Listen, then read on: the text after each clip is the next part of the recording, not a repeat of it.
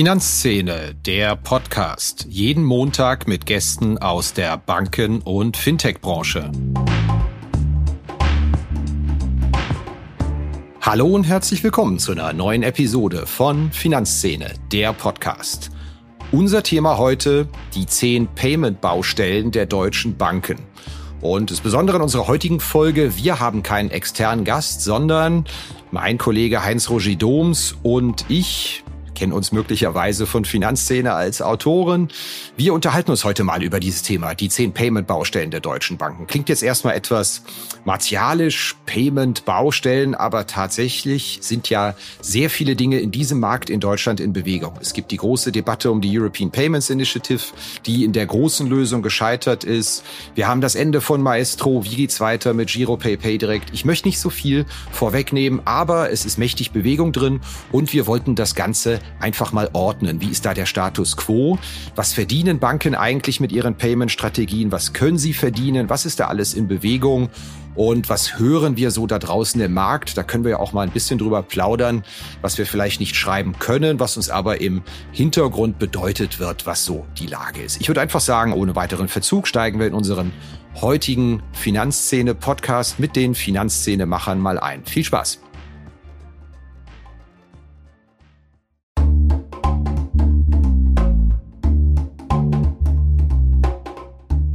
Inkasso ist ein großes Thema für Banken wie Fintechs.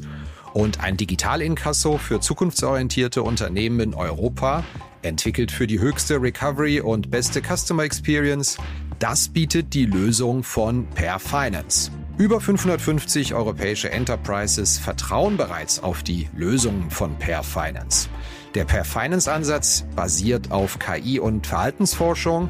Ein selbstlernender Algorithmus typologisiert Menschen anhand von Daten, um die passende Kommunikations- und Bezahlstrategie auszuführen. Das Ziel, Kunden erfolgreich zur Zahlung sensibilisieren und die ideale Lösung für jeden Menschen finden, um die Forderung schnell zu begleichen. Zum Einsatz kommen dabei KI-Technologie basierend auf Reinforcement Learning und auch Natural Language Processing. Der Ansatz verhilft Finanzteams zu schnellerer und höherer Rückführung von außenstehenden Forderungen und bietet Verbrauchern ein nahtloses und faires Online-Bezahlerlebnis.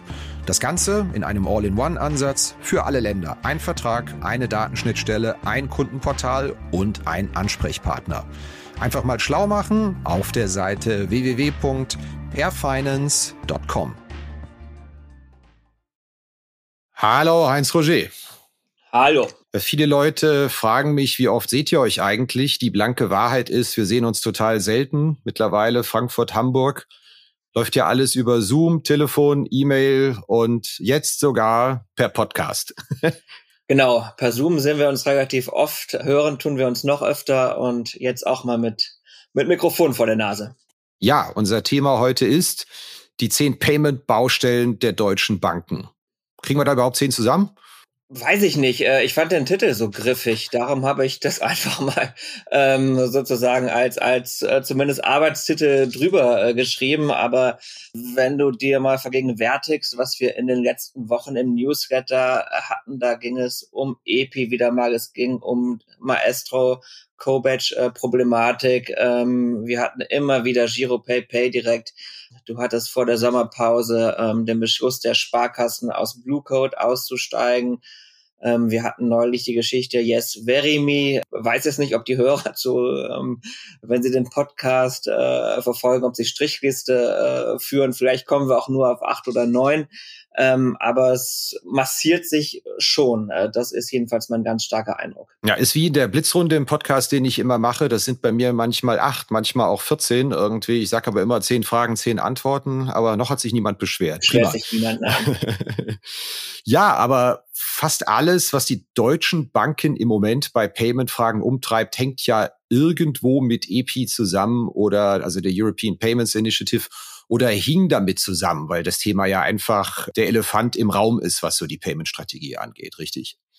Ja, das, das war mein Eindruck, dass das äh, die letzten ein, zwei Jahre ähm, das alles überlagernde Thema war und auch ähm, ja so ein bisschen als Vorwand gedient hat, andere vielleicht äh, drängendere Themen einfach so ein bisschen ähm, schleifen zu lassen. EPI war so ein bisschen die, die die große Lösung, die äh, sagen die die kleinen Probleme gleich äh, mitlösen sollte. Es, sollte die äh, deutschen Banken, die europäischen Banken aus der Abhängigkeit von Visa und Mastercard befreien, zumindest ein Stück weit. Ähm, man hoffte irgendwie über EP die Girocard äh, europäisieren zu können. Das Thema äh, Bezahlfähigkeit im Internet ähm, sollte über EP äh, dauerhaft gelöst werden. Äh, EP wäre ein eine Konstruktion gewesen, in die man GiroPay und Pay direkt äh, hätte einbringen können, dann hätte man sich auch dieses Problemthemas auf eine elegante Art und Weise ähm, entledigt. Das Problem war nur, EP gab es halt nur als Idee, aber ähm, gab es noch nicht als äh, konkreten Plan und gab es vor allem nicht äh, institutionell, dass ähm, sozusagen alle bereit waren äh, mitzumachen und alle bereit waren zu ähm, finanzieren. Und dann haben wir miterlebt, EP ist gescheitert äh, zum Jahreswechsel, jedenfalls in der ursprünglichen äh, großen Fassung als ja wirkliches europäisches äh, Payment Scheme als Alternative zu Visa und Mastercard. Und jetzt liegt EPI hinter uns und ähm, jetzt äh, sagen, wird den Payment-Verantwortlichen in den Banken klar, diese ganzen Probleme, die man äh, gehofft hatte, über EPI lösen zu können, ähm, die liegen jetzt wieder vor einem.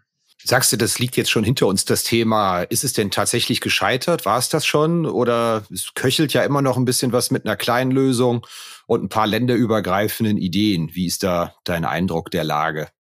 Ja, also die große Lösung, das, das ähm, ist ja Fakt, das, das wird es so nicht ähm, geben ähm, sind ja nicht nur ähm, beispielsweise die allermeisten spanischen Banken äh, ausgestiegen, die italienischen waren nie wirklich drin. Auch in Nordeuropa war die Unterstützung eher gering. Im, im Grunde war es ja ähm, Projekt der Franzosen vor allem und der deutschen Banken, bis dann ähm, im, im Zuge des äh, Rückzugs der spanischen Banken auch die DZ Bank und die Commerzbank gesagt haben, äh, wir sind nicht mehr mit dabei. Ähm, so, also das, das wird nicht wiederkommen. Ähm, was jetzt noch äh, zur, zur Diskussion stehen, steht, ist die sogenannte kleine äh, Lösung, also die, die Lösung, die im Kern aus einer ähm, Wallet bestehen soll. Aber auch das haben wir kürzlich im Newsletter äh, mal problematisiert. Ähm, auch da ähm, tun sich alle Beteiligten äh, schwer. Auch da gibt es jetzt die Idee, das wird, glaube ich, von den, von den belgischen Banken aus dem Benelux-Raum äh, forciert, da die eigene äh, Lösung, die Payconic heißt, ähm, die zur technischen Grundlage zu machen, was wiederum den Deutschen und den Franzosen auch nur so halb passt, dieser Vorschlag. Äh, also auch das droht jetzt wieder im ähm, teilweise auch äh, politisch oder zumindest von den Interessenlagen her äh, geprägten Klein-Klein ähm, zerrieben zu werden. Ist ja doch erstaunlich. Ich hatte da die letzten Jahre auch eine ziemliche Lernkurve, welche tatsächlich funktionierenden, richtig starken Bezahl-Peer-to-Peer-Verfahren es da in anderen Ländern auch gibt. Äh, Bisum, Ideal, Payconic. Also meine Lernkurve ist da steil, aber man merkt, da haben die Banken jahrelang nicht geschlafen, sondern eigene Systeme auch an den Start gebracht. Muss man ja durchaus auch mal selbstkritisch sagen, ja soweit wir es überblicken können, äh, ist das so und war sicherlich auch ein Grund, dass der Handlungsdruck äh, in anderen Ländern, beispielsweise in den äh, Niederlanden, du sprachst an Ideal, äh, quasi das dortige Pendant zu, zu Giropay hierzulande, dass die einfach deutlich höhere äh, Transaktions- und Nutzerzahlen aufweisen. Äh, ich glaube, die Spanier haben mit, mit Bisum ein, ein ähnliches System, das auch ganz gut äh, von der Kundschaft angenommen wird. Das gibt es so in dieser Form hierzulande nicht. Und ähm, ja, das hat sozusagen eine, eine Rolle gespielt, warum man die äh, Interessen nicht äh, so übereinander äh, legen konnte, dass am Ende alle gesagt haben, wir zielen damit und wir finanzieren das. Hat dich das überrascht, dass die große Lösung nicht funktioniert hat bei EPI? Und persönlich glaubst du jetzt an die kleine Lösung, ja oder nein? Technisch inhaltlich kann ich es nicht so richtig äh, beurteilen, ob das äh, noch Sinn macht und ob das ein Erfolg werden würde. Ob es überhaupt kommt, da äh, bin ich nach den letzten Gesprächen, die wir da geführt haben mit, mit Leuten aus der Branche, eher ein Stück skeptisch. Ja, wir hatten ja auch schon Experten hier im Podcast, die gesagt haben, sie haben auch noch nicht so ganz verstanden, wo jenseits der wir brauchen was eigenes besondere Punkt von EPI läge und dass das auch deswegen schwierig vermutlich sei, ähm, es intern zu vermitteln. Also jenseits auch der Tatsache, dass natürlich auch die Banken jeden Cent brauchen und nicht mal eben Verdachtsinvestitionen für die nächsten zehn Jahre machen. Ist so, aber umso drängender ist jetzt sozusagen drängen es wieder die, die ähm, Probleme nach vorne, die ein Stück weit, ähm, weil EPI natürlich auch Kapazitäten gebunden hat, die ein Stück weit ähm, liegen geblieben sind. Ähm, wir haben das Maestro aus Mitte nächsten Jahres. Ähm, da hast du ja häufig drüber geschrieben, dass sich da ähm, die Banken, äh, Sparkassen, teilweise auch die Dienstleister wie der Bankverlag im privaten äh, Bankenumfeld ähm, relativ viel Zeit lassen, da alternative Lösungen aufzusetzen, die ja dann äh, sagen auf Debitkarten von Mastercard und Visa ähm, beruhen würden. Ähm, es stellt sich wieder die Frage nach GiroPay und PayDirect. Ähm, da geht da die Traktion auch nicht richtig los. Was machen wir da jetzt? Wollen wir das wirklich äh, weiterhin finanzieren? Auch die Marketingbudgets in der alten Form aufrechterhalten, wenn wir doch sehen, dass es so richtig nicht an Fahrt gewinnt. Ähm, es ist wieder das Thema, eigentlich das ewige Thema, wie macht man die Girocard äh, bezahlfähig für das Internet? Äh, baut man da irgendwelche Workarounds? Ähm, versucht man, das ist ja auch eine Überlegung, die Girocard äh, in Giropay, also in der Online-Bezahllösung zu hinterlegen.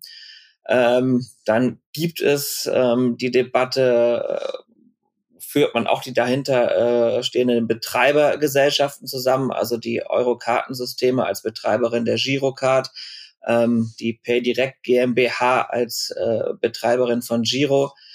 Pay, ähm, das sind jetzt alles die, die Fragen, ähm, die im Moment ähm, beispielsweise wissen wir, dass von den Sparkassen äh, sehr stark die äh, Verantwortlichen umtreiben bei den Sparkassen hatten wir ja auch so ein bisschen das Gefühl, dass es da jetzt äh, so eine Bewegung gibt, die sagt, äh, lass uns mal aus einigem aussteigen. Ähm, wir hatten äh, auf Gruppenebene bei den Sparkassen den Beschluss, Blue Code nicht fortzusetzen. Es gab im Sparkassensektor auch ganz starke Kräfte, die ähm, oder gibt es weiterhin, die aus Yes raus wollen, also aus diesem Identity-Dienst, der ja zumindest sozusagen inhaltlich an das Bezahlthema auch angeknüpft ist. Da ist jetzt die Gemengelage bei den Volksbanken ein, ein wenig anders. Die wollen da drin bleiben. Es gibt die Überlegung, Yes mit, äh, mit Verimi, also mit dem anderen Identity-Dienst Identity zu verbinden, hinter dem ja unter anderem die Deutsche Bank steht.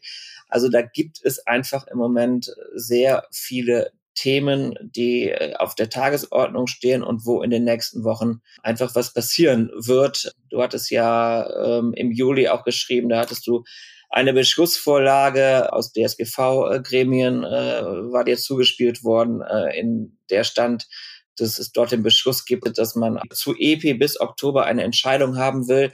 Also da ist jetzt einfach auch Druck auf dem Kessel.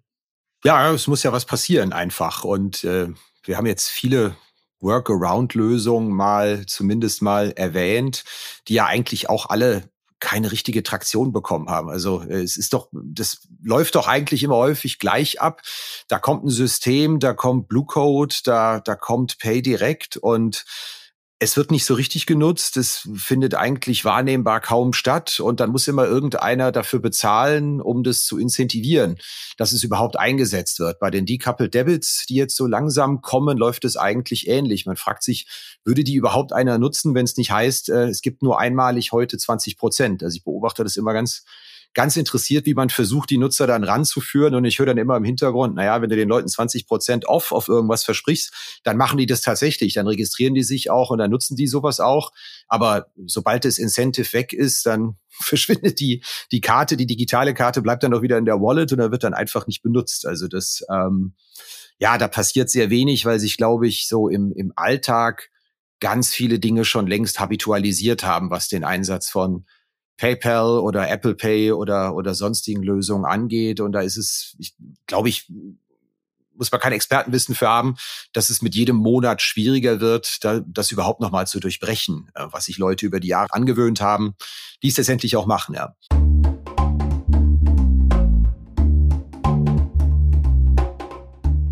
Ja, wenn es ein Thema gibt, das den Smalltalk dominiert, bei mir, wenn ich mit Vertretern der Banken- und Fintech-Szene spreche, dann ist es doch die Regulatorik. Was das alles kostet, das Personal, das man finden und binden muss, den Aufwand, den man damit hat. Ja, die Emma Risk und auch die bankenaufsichtlichen Anforderungen an die IT, kurz BAIT, die haben viele schon auf dem Radar. Aber jetzt wartet bereits Dora am Horizont, die nächste Regulierungswelle. Da ist es höchste Zeit für eine zeitgemäße, digitale und automatisierte Unterstützung im Rahmen der Rezertifizierung der Sollkonzepte im Bereich des Zugriffs- und Zutrittsmanagements. Dafür gibt es Foconis Zack. Das Foconis Zack Funktionspaket Rezertifizierung erledigt automatisiert den Soll-Ist-Abgleich, den Antrags- und Genehmigungsprozess und verfügt darüber hinaus über hochspezialisierte Tiefenanalysen, die Berechtigungsrisiken in den IKS-relevanten Bereichen aufdecken. Foconis Zack, dieses Paket, das kommt von der Foconis AG. Das ist ein Unternehmen 2000 gegründet, Softwarehaus mit Fokus auf effiziente Automatisierung und Digitalisierung regulatorischer Anforderungen. Wenn Sie sich mal informieren wollen, schauen Sie mal vorbei unter foconis mit c.de slash Rezertifizierung. Lass uns doch mal über die Girocard reden und über Girocard vor dem Hintergrund des Maestro ausreden und äh, vor der Frage, was es da an alternativen Co-Batch-Lösungen gibt, weil wenn, wenn du sagst habitualisiert, ähm, sagen, dass das was ja genutzt wird vom Verbraucher an Zahlungslösungen, äh, die aus äh, der deutschen Kreditwirtschaft herauskommen, das ist ja ohne Zweifel immer noch und auch noch mit äh, Vorderhand ähm, steigenden Zahlen die Girocard. Ähm, da kommt jetzt aber das Problem äh, auf uns zu oder auf die Kreditwirtschaft zu, dass es ähm, dadurch das Maestro äh, ab Mitte nächsten Jahres nicht weiter ähm, unterstützt wird, äh, zumindest nicht bei den neu emittierten Karten. Das ist die herkömmliche äh, Co-Batch-Lösung zumindest mit, äh, mit Maestro nicht mehr geben wird. Äh, was sind die Alternativen und was ist da der Stand und warum ist, das lese ich jedenfalls aus deinen Artikeln zum Thema immer wieder heraus, warum lässt man sich da äh, mehr Zeit, als man eigentlich vermuten würde, äh, dass man sich bei diesem äh, drängenden Thema lässt. Denn da geht es ja wirklich um, um Millionen von Karten und äh, um sehr, sehr konkrete ähm, ja, Use Cases wie das Nutzen äh, der Girocard im Ausland.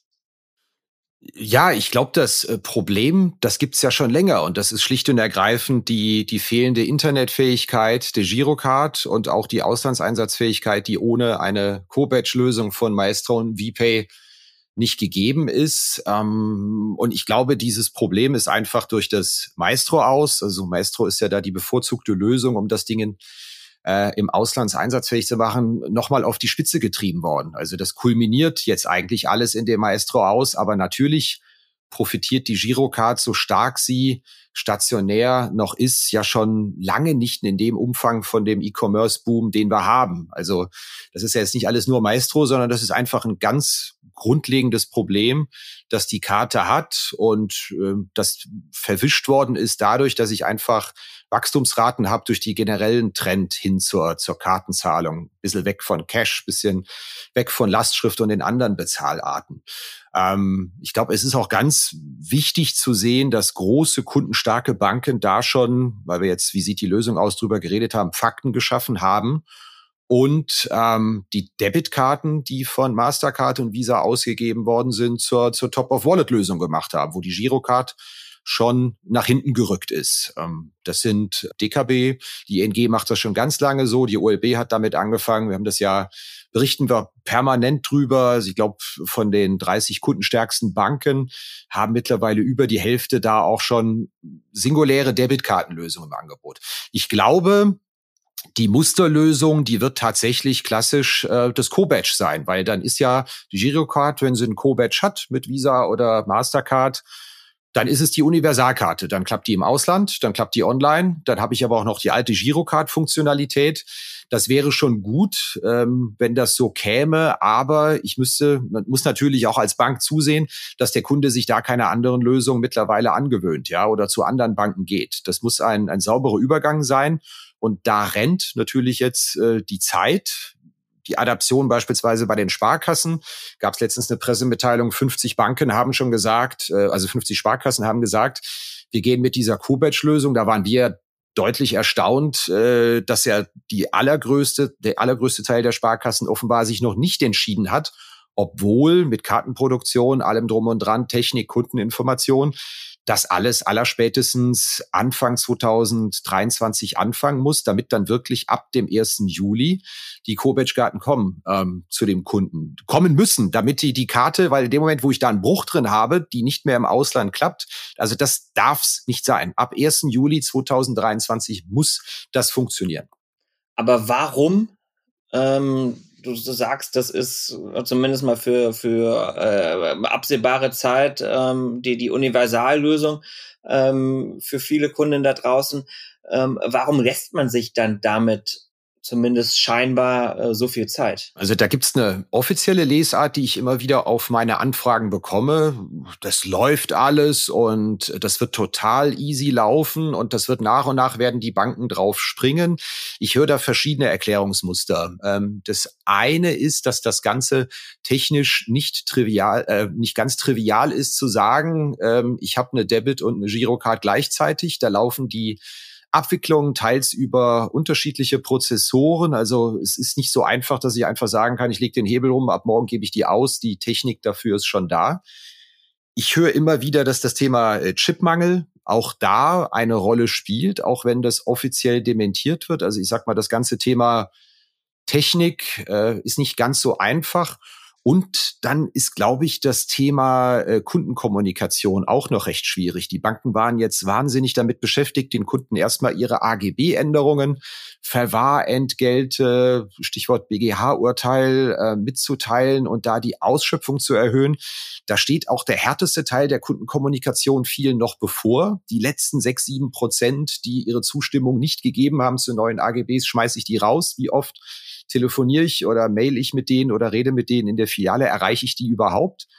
Ähm, an dem Prozess sind wir bei vielen Banken noch gar nicht. Und da dann zu sagen, ich muss die Kunden jetzt auch darauf vorbereiten, dass künftig ähm, eine völlig neue Karte kommt, womöglich mit hochgeprägten Nummern drauf, wo viele schon mit verbinden, ui, äh, hat das jetzt was mit Kredit zu tun? Also da muss ich immer nur meine eigene Familie, erweiterte Familie als Maßstab nehmen. Ähm, das ist dann auch nicht ganz so einfach vermittelbar. Vielleicht wartet man da auch mit der Kommunikation noch, äh, bis man es machen muss, was ja letztendlich nächstes Frühjahr ist. Und ja, also ich glaube, das ist so eine, eine Mischung aus sehr vielen Faktoren die letztendlich eine Rolle spielen, dass man das Ganze doch eher noch ein Stückchen rauszögern muss. Und es gibt ja einige äh, Bankengruppen, die haben sich ja noch gar nicht richtig geäußert. Wir arbeiten uns ja ein bisschen an den Sparkassen ab, wie das im Genossenschaftslager aussieht. Ähm, ja, da schreiben wir relativ wenig drüber. Die müssen natürlich auch genauso bereit sein oder die Privatbanken.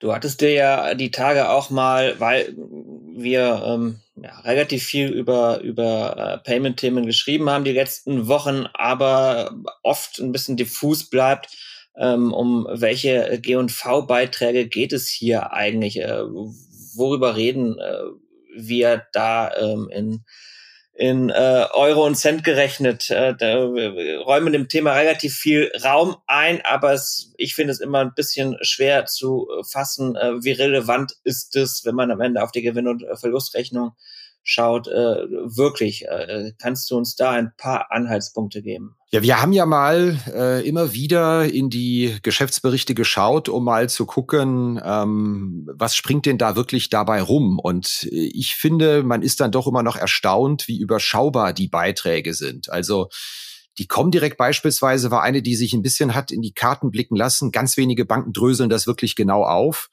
Da standen beispielsweise, bevor die in die Commerzbank verschmolzen ist, für ihre damals, ich meine, rund zwei Millionen Girokonto-Kunden 32 Millionen Provisionserlöse vor Kosten aus dem Kartengeschäft zu Buche, wo man ja auch sagen muss, oh meine Güte, relativ wenig. Die DKB hat es wiederum geschafft, in dem Kartengeschäft im vergangenen Jahr 32 Millionen Euro zu verdienen ist es viel, ist es wenig? Ich meine, die DKB ist mittlerweile ein absoluter Riese äh, mit über fünf Millionen Kunden ähm, in diesem Markt, äh, die auch einiges an White-Label-Geschäft betreibt. Und auch da muss man sagen, ich glaube, es sind so 150 äh, Erlöse, Millionen Erlöse, 120 ähm, Kosten.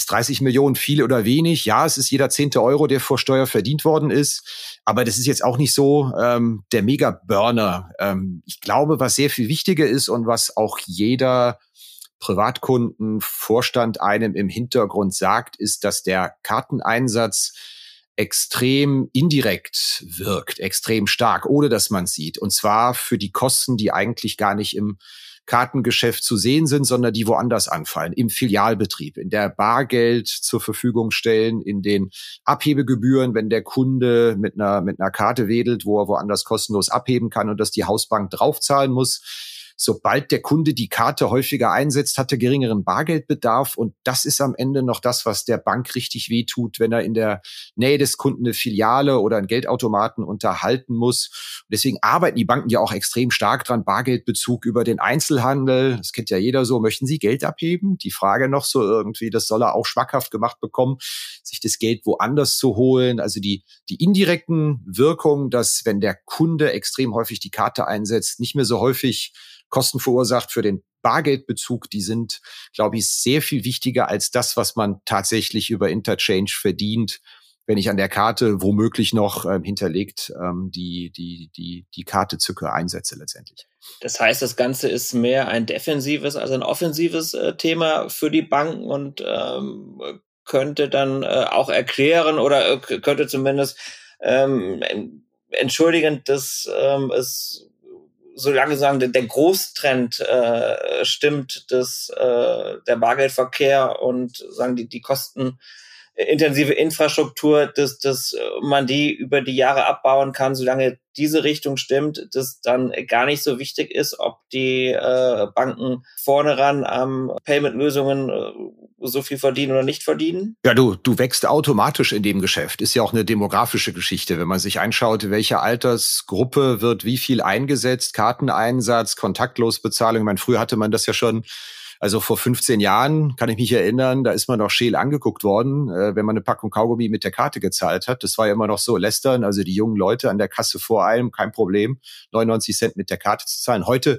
völlig selbstverständlich und ja, tatsächlich, äh, wenn das jetzt noch mal 10, 20 Jahre sich dieser Demo Demografie-Döner nach oben dreht und dann, dann wird das ganz automatisch wachsen und ganz automatisch seine netten Nebeneffekte haben, dass der Cash-Bedarf ähm, geringer ist. Sieht es ja auch, gilt gleichermaßen übrigens für diese Bezahlsysteme. Da gab es ja letztens auch eine, eine Bundesbank-Studie, in der letztendlich herauskam, dass die Verbreitung von äh, PayPal, von Peer-to-Peer-Zahlungen generell unter, ähm, ich glaube, unter, die Grenze war bei unter 30-Jährigen ist es extrem hoch. Da nutzen es äh, über zwei Drittel der Menschen und über 60 äh, findet es quasi überhaupt nicht statt. Also klar, das, das ist eine, ist vielleicht eine Plattitüde und eine Binse, aber die, die demografische Umwälzung wird natürlich da das Ganze durchrollen in den kommenden Jahren, ganz automatisch.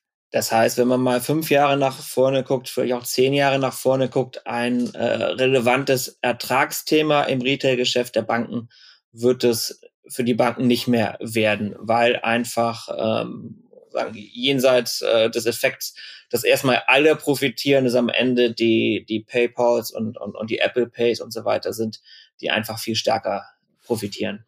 Naja, äh, wenn es so läuft, wie es die äh, Kritiker prognostizieren, dann wird es äh, durchaus ein relevantes Thema, allerdings möglicherweise eher zu Lasten der Verbraucher und der Händler und zu zugunsten von Visa und Mastercard, weil allein dieser Move des Maestro Abklemmens hat natürlich den Druck wahnsinnig erhöht äh, von Banken auch auf Visa und Mastercard Debits umzusteigen. Und das ist ja das alte Schreckgespenst, dass da extrem viel Marktmacht sich bei Visa und Mastercard sammelt.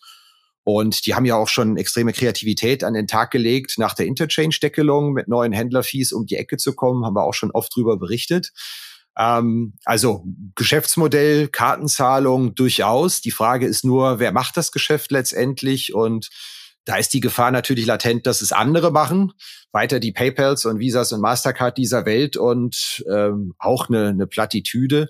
Aber die Banken in Deutschland dann doch letztendlich zum Abwickler ganz hinten degradiert werden. Wenn ich mal meinen meinen eigenen Kontoauszug, meine Kontoumsätze durchschaue, ist ja dann doch schon interessant, wie oft ich bei Uber oder bei Online-Bezahlung oder auf die Schnelle letztendlich schon ganz andere Systeme nutze oder Karten hinterlegt habe und meine Hausbank am Ende dann nur noch die Liquidierung dieses Betrages hat und mir dieses Konto zur Verfügung stellt. Sie hat die ganze Arbeit, das Geld wird woanders verdient und äh, könnte natürlich bei immer mehr Menschen so laufen in den kommenden Jahren.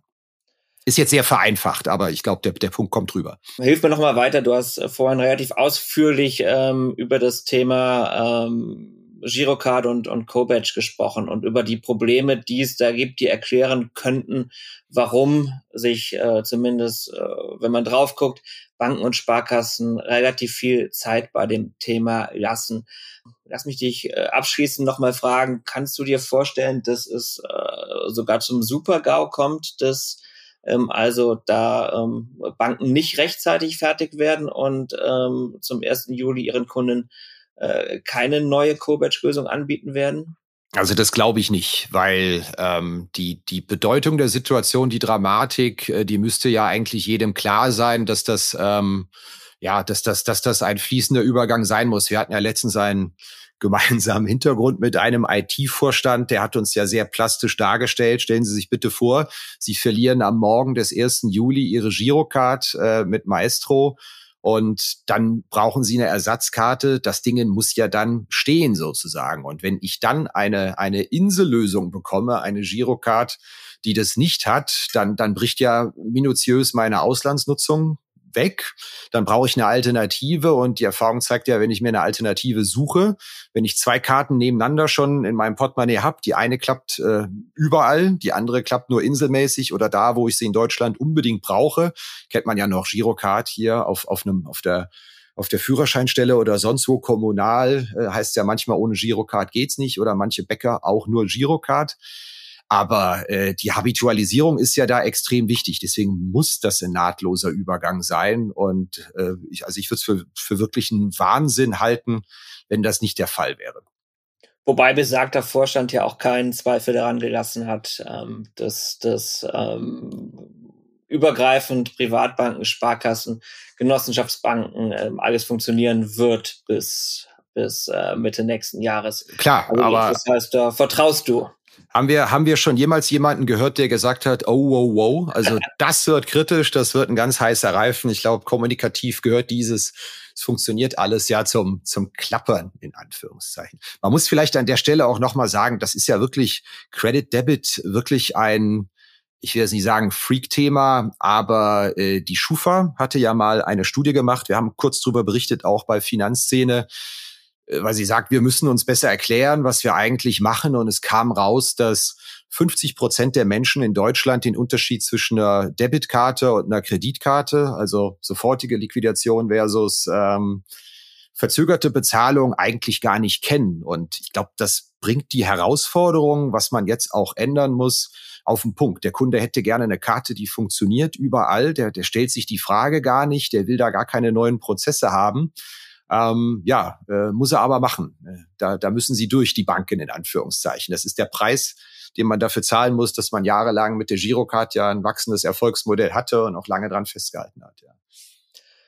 Wunderbar. Ähm, wir bleiben dran. An dem Thema bleibt vor allem du dran ähm, in den nächsten Monaten. Und ja, Du weißt ja, am, danke dir auch, du weißt ja, am allerwichtigsten ist auch immer die Frage, ein Anlagejournalist sollte erstmal sein Depot offenlegen, um mal zu schauen, ob er auch glaubwürdig empfiehlt. Ein Finanz-Payment-Journalist muss eigentlich auch mal offenlegen, wie er selbst bezahlt, um mal spitz zu kriegen, wie die Leute denn wirklich ticken. Wie ist denn, was ist denn deine Top-of-Wallet-Produkt im Bezahlvorgang, wenn ich mal fragen Mein Top-of-Wallet-Produkt ist tatsächlich äh, die Girocard, wobei, wie du weißt, ich ähm, bei mir scheitert es ja schon am Konsumieren. Ich äh, kaufe ja relativ wenig überhaupt ein.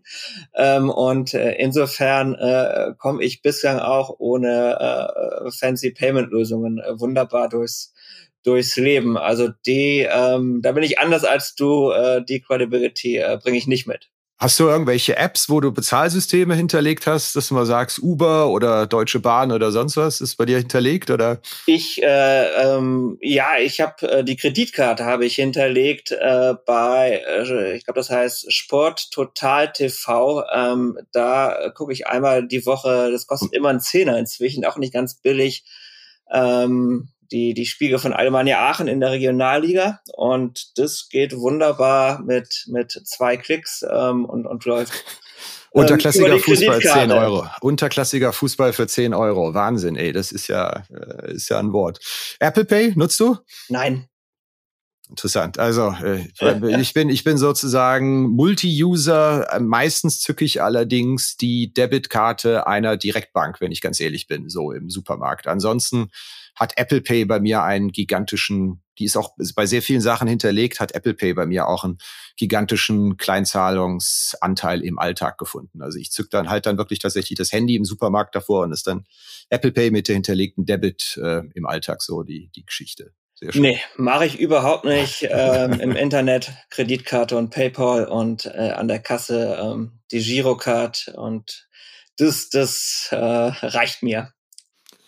Sehr schön, hervorragend. Ich sag dir danke, es hat Spaß gemacht. Man äh, lernt ja auch immer wieder etwas über den Partner, mit dem man jeden Tag beruflich zu tun hat. Also, dass du kein Apple Pay-Nutzer bist, wusste ich auch nicht. Aber egal. Super, vielen Dank.